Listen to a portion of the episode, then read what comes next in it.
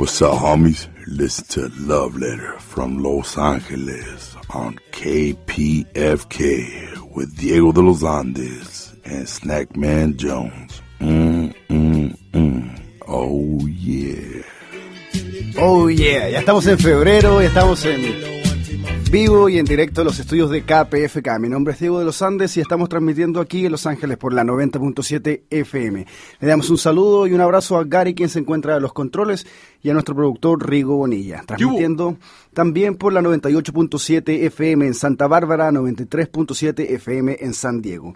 Para la edición de hoy vamos a hablar con un tragón. Vamos a hacer una conversación sobre eh, la comida y la cultura mexicana aquí con Memo, eh, parte de L Ataco.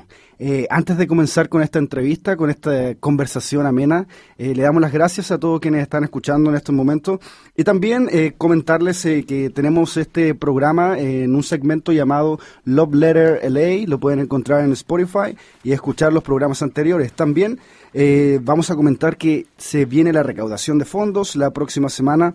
So, si quieren apoyar a esta estación, a este medio independiente, pueden ingresar en www.kpfk.org y realizar su donación. Todo sirve. Además, eh, si nos buscan en Instagram como Love Letter LA, Pueden enviar su dedicación para la próxima semana, ya que vamos a hacer un show especial para los románticos. Y para ser un romántico, yo también voy a hacer una dedicación esta noche. Y esta dedicación va para vos.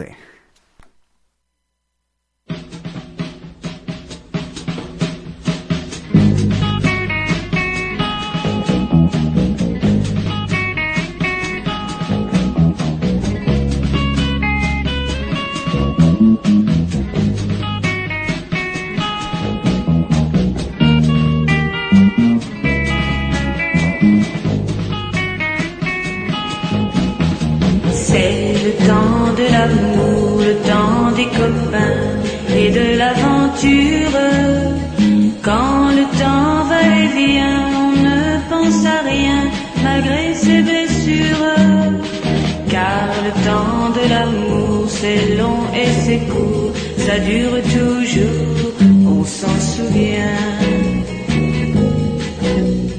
On se dit qu'à 20 ans, on est les rois du monde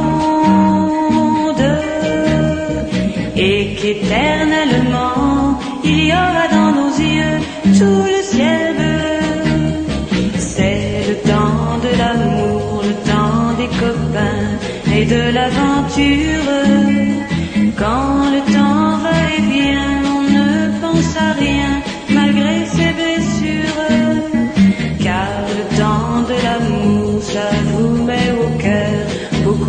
Chaleur et de bonheur. Un beau jour c'est l'amour et le cœur va plus vite. Car la vie suit son cours et l'on est tout heureux d'être amoureux. C'est le temps de l'amour, le temps des copains et de l'aventure.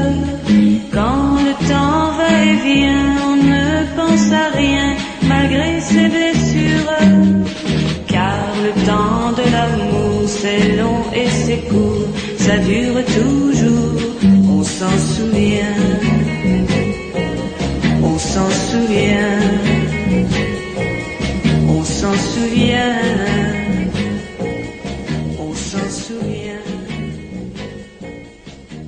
Así es, eh, ya se viene el mes del amor y le dejamos totalmente invitados a todos y a todas para que ingresen a nuestro perfil en Instagram y puedan mandar su dedicatoria de amor para esa persona especial.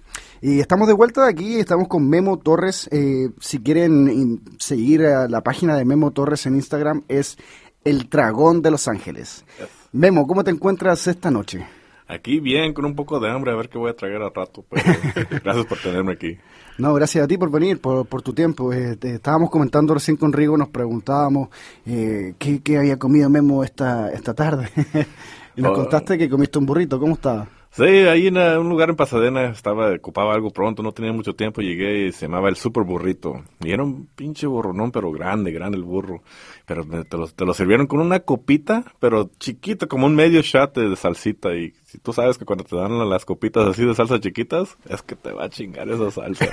Esa te lo dan gratis, pero, pero lo pagas al próximo día. No, hombre, si hubiera ese, ese burro como el tamaño de mi brazo y la copita de salsita, no, hombre.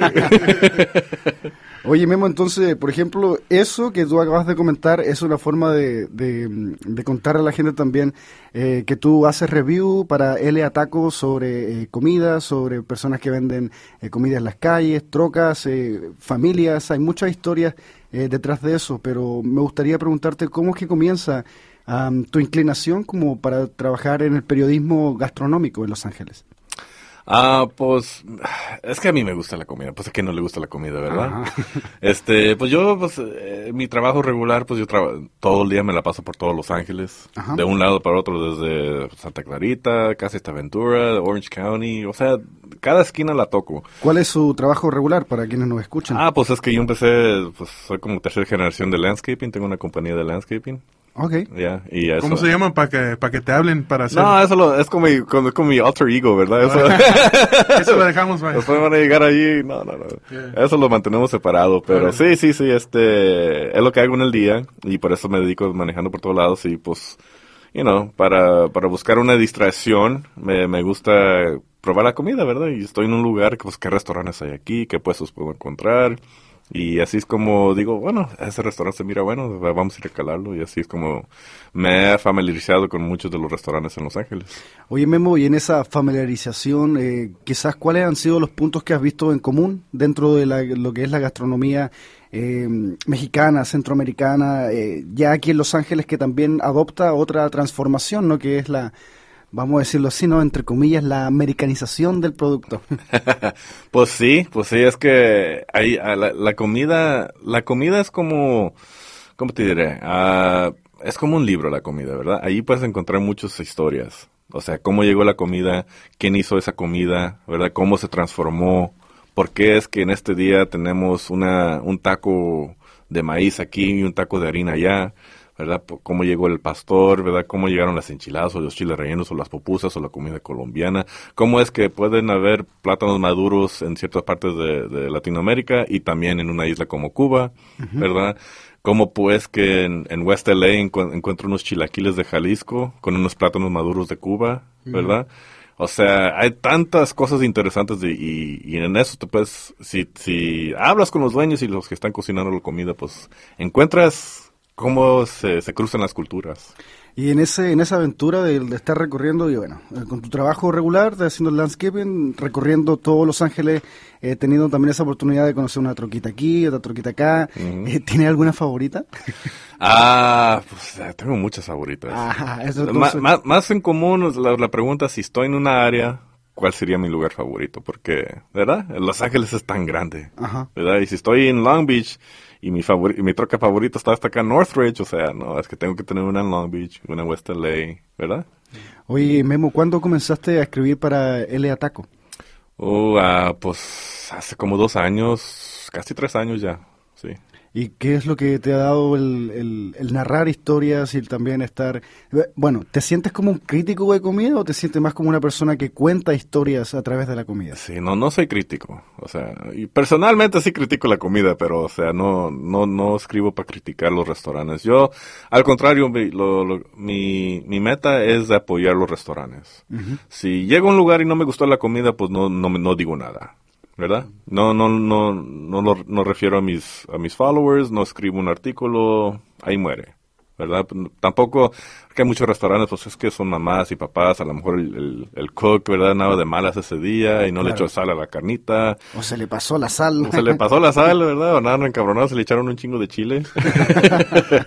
Pero sí, yo no, no me gusta uh, da- dañar un negocio, ¿verdad? Por un, porque no me gusta un burrito, no un, un yelper, ¿verdad? No, no soy nada de eso. Ah, pero a tu pregunta, ¿por qué me inclina a escribir? Am, es que, como le estaba platicando a- aquí a mi amigo Rigo a- hace rato, es que yo odio escribir. Yo para escribir lo odio. Wow.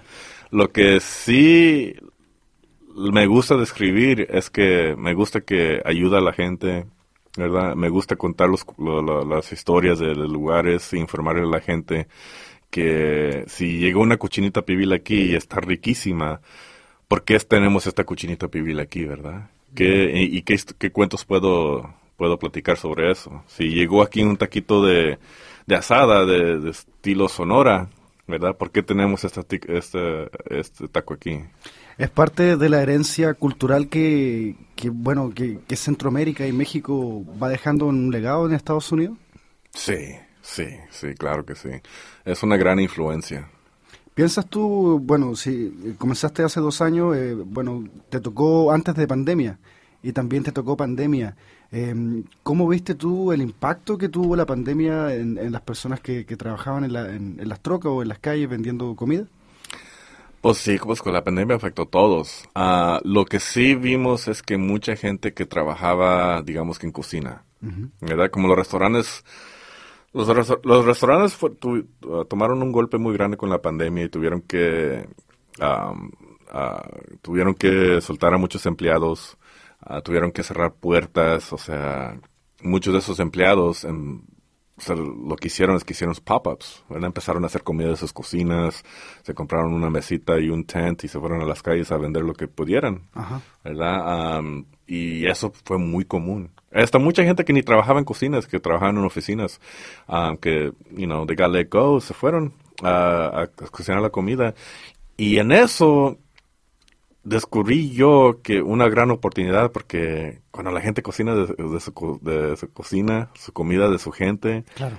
O sea, ahí es una oportunidad para de veras es descubrir diferentes culturas, diferentes gentes. Y también quizás como la mano que, que, tu- que tuvo la familia, ¿no? Si quién le enseñó a hacer esa salsa, Exactamente. eh, a cortar las cositas, hay, hay un, todo un legado cultural, ¿no? Simón, Simón, sí, o sea, ¿por qué es que, que ustedes están haciendo este lechón, verdad? Lo están haciendo un lechón, pero con este tipo de pan de Guadalajara, ¿cómo llegó eso, verdad?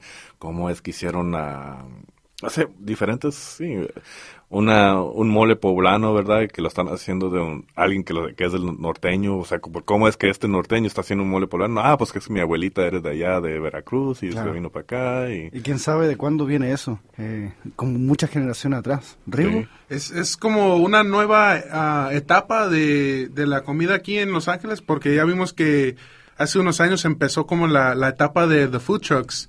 ¿Es como diferente o co- esta post ah, pandemia era? ah, ¿cómo, ¿Cómo es? ¿Es like a new- nueva etapa? Sí, sí, mira, cu- cuando empezó como, ah, mira, cuando yo estaba jardineando con mi abuel, con mi papá y mis tíos, este, las loncheras eran los roach coaches, ¿verdad? La, la gente le tenían mala, le dio mala fama a, la- a las loncheras, pero yo vivía de las loncheras.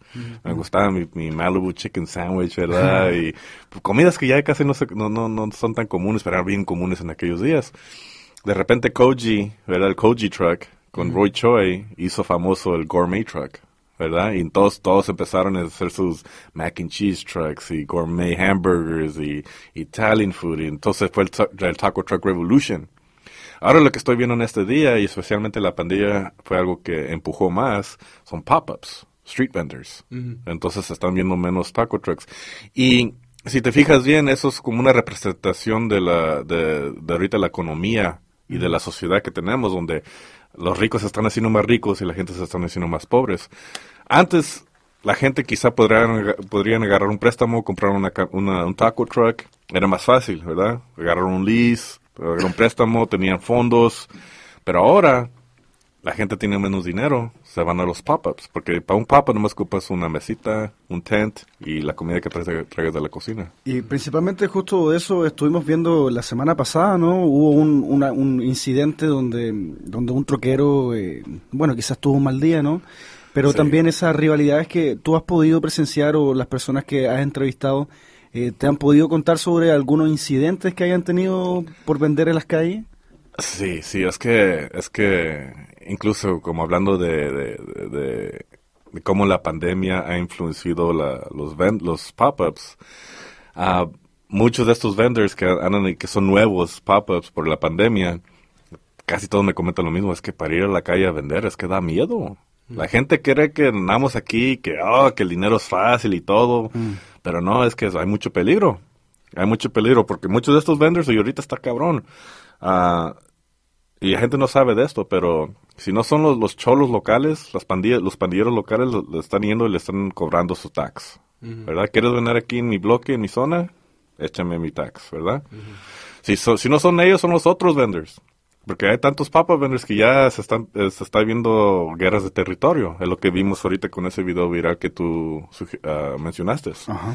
¿verdad? Donde la señora Tacos La Güera se puso su puesto donde estaba otro troque, ¿verdad? Y el troque, la- el, el Charlie, el de la camioneta, pues se encabronó y fue y le pagó los lumbres y todo eso. O sea, y todos se fueron con La Güera, ¿verdad? Apoyaron a La Güera y se fueron contra Charlie, especialmente Charlie resultó que fuera que era como ap- apoyaba a Trump, era maga, y se empezó a hablar sus babosadas, y toda la gente dijeron, la raza, y no, pues que chingue su madre, vamos a apoyar a la güera. Pero es que la gente no malice, pues que también la güera pues, se metió donde estaba él, ¿verdad? Y, y, y eso está pasando en muchos lados. ¿Verdad? Se, se quiere poner un pop-up vendor en, un- en una cuadra y hay otro pop-up vendor. Ya está alguien que está vendiendo tacos allí. ¿Verdad?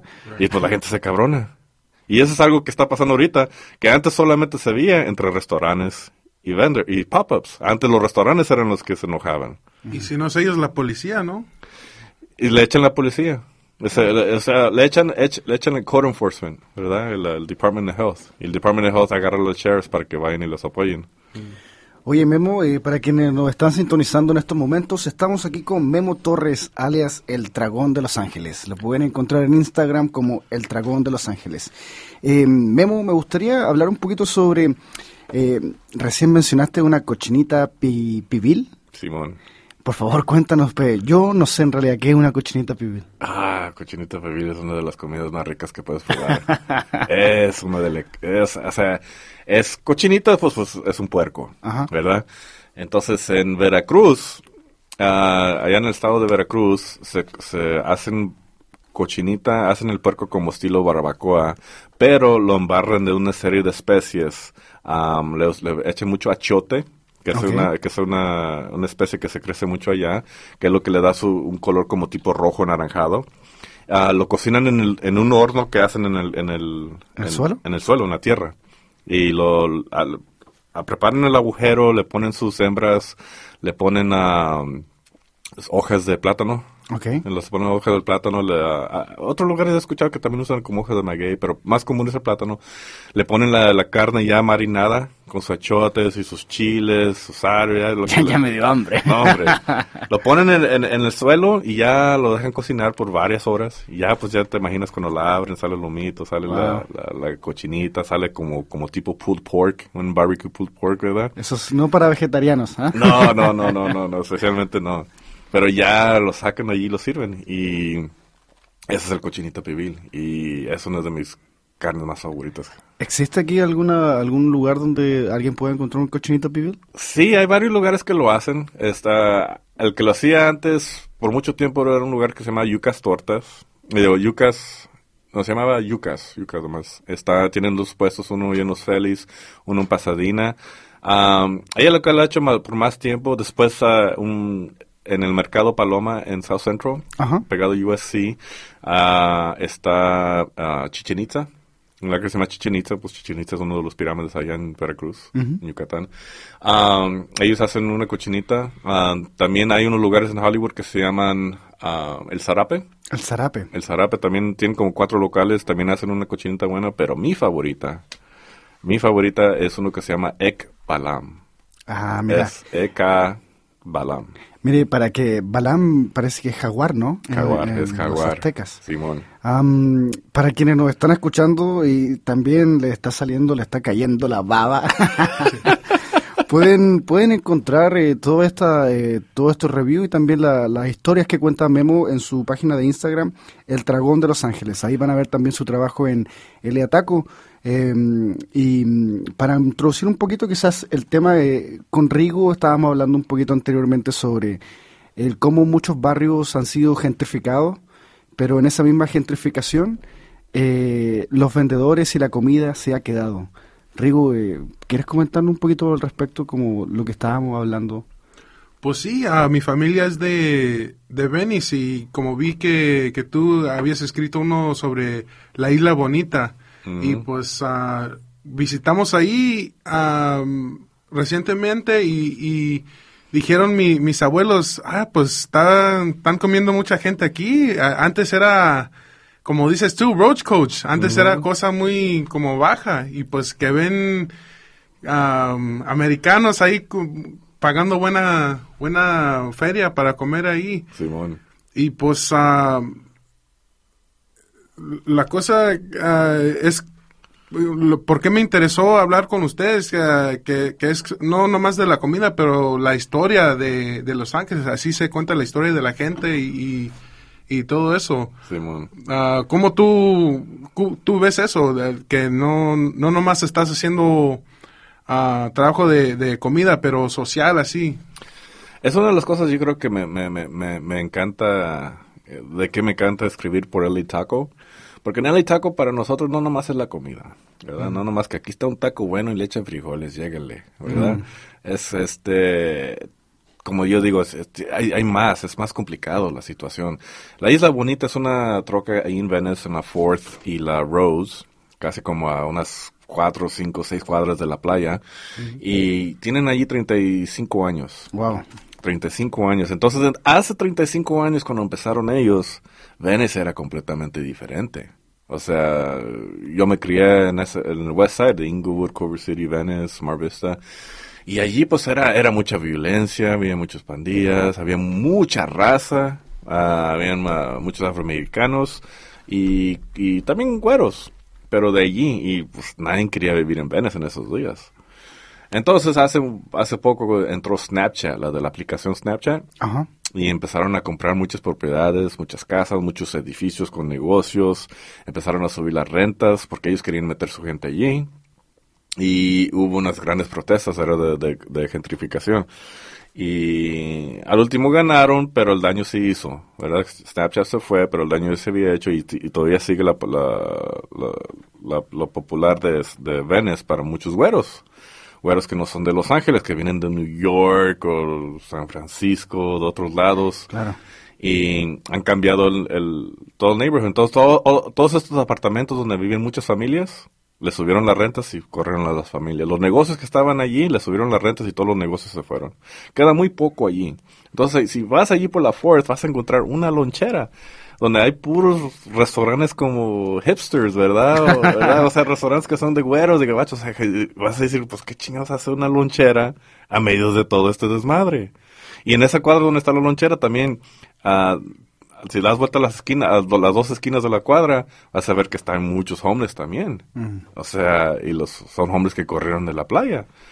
Pero ves allí como algo muy interesante, ves homeless, ves a gente rica con sus restaurantes y todo su pinche dinero, y luego ves una lonchera que es lo que queda de lo que era antes. Claro. ¿verdad? Entonces yo cuando escribí ese artículo y, y les hice un video de la isla bonita, nomás para que la gente sepa que es, que esta troca aquí tiene años y le hice una pregunta al dueño. Le, le hice una pregunta al dueño y le pregunté, bueno, a la, la, la muchacha que está en el video, porque yo estoy pues detrás de la cámara, que le preguntara, pues, ¿cómo se siente que, que, que se ha cambiado tanto Venice? Y, y él, sin, sin saber que estaba la cámara puesta, él pensaba que estábamos preparando para otro shot. Nada más dijo, y yo la agarré en cámara y lo puse en el video, pero nada más dijo muy sinceramente, no, pues extraño a mi gente. Y eso como que duele, know? Es like, que duele duele mucho. Y yo cuando he ido allí me he encontrado así como meseros de otros restaurantes, ah, me los he encontrado allí.